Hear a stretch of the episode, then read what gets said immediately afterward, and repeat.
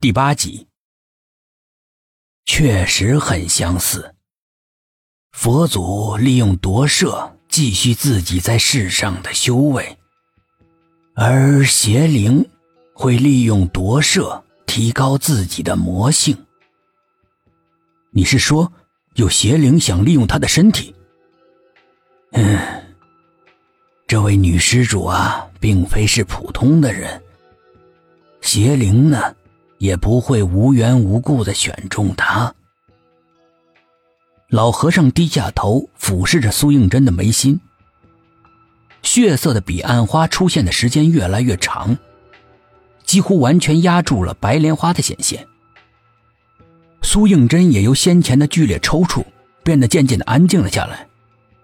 但是脸上的神情，即使是在昏迷之中，也隐隐透着股狠劲儿和冷漠。就连薛品涵看着那张熟悉的俏脸，也觉得非常的陌生。老和尚顿时脸色大变，透出惊慌来。他慌慌忙忙的拿了三根蜡烛，在苏应真的头顶还有两肩的位置点燃。无论如何，要护住这三根蜡烛，不能够让他们在没有烧完的时候熄灭，否则……话还没有说完，他突然大叫了一声。七星就要连珠了。什么叫七星连珠？一种天象。此时天地间正气最弱，邪气最强。邪灵一般会借着这种天象提高自己的魔性，但同时也是把邪灵从夺舍中赶出去的大好机会。老和尚说完这些话，便在苏应真的床前打坐。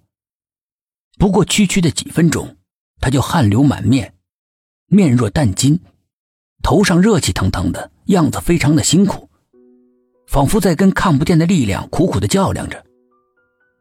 薛品涵在一旁看得提心吊胆，握着枪，警惕的不停扫视着四周。突然，窗户被一股劲风给吹开了。三支蜡烛的火苗顿时全部都剧烈的摇晃着，薛品涵的心立刻提到了嗓子眼儿，一个箭步冲到窗户边，关窗户。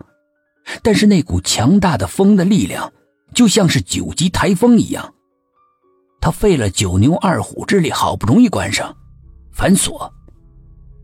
但是留意到，窗外树叶连动都没有动，心里面惊冷。再去看蜡烛，刚才险些吹灭的火苗又摇摇晃晃的燃烧了起来，不由得暗暗松了口气，但是一刻也没有放松戒备，两眼四顾着。突然，破旧的木门被从外面雷得咚咚响，就像是有个野蛮的大力士在捶着门。薛品涵立刻赶到了门边，用身体死死的抵住门，门外的力量非常大。几次都差点把门给撞开，薛品涵简直有些抵挡不住了。但是，一想到苏应真的安危，他便增添了无穷的力气。他分神去看老和尚，老和尚的身体早就腾空而起了，漂浮在半空中，空气中隐隐的有白光在流动、扩散，整个房间全都笼罩在这种光线之中。而门外的这股恐怖的力量也在慢慢的减弱，最后完全消失了。直到这个时候，薛品涵才微微喘了口气，但是丝毫不敢放松警惕，两只眼睛盯着那三根决定着苏应真生死的蜡烛。虽然烛光摇曳，但是不像会熄灭的样子，悬着的心这才缓缓的放下。就在蜡烛即将燃尽之际。老和尚发出了一声惨叫，从半空中直直的坠落下来，倒地不起。薛品涵慌忙一个箭步冲过去，扶起了他。老和尚的脸色煞白，鲜血不断的从口中涌出来，看样子是快不行了。薛品涵暗暗叫苦：苏应真还没有治好，又搭上个老和尚，心里面更加的凄惶。就在老和尚坠地的那一刹那，三支蜡烛正好烧完。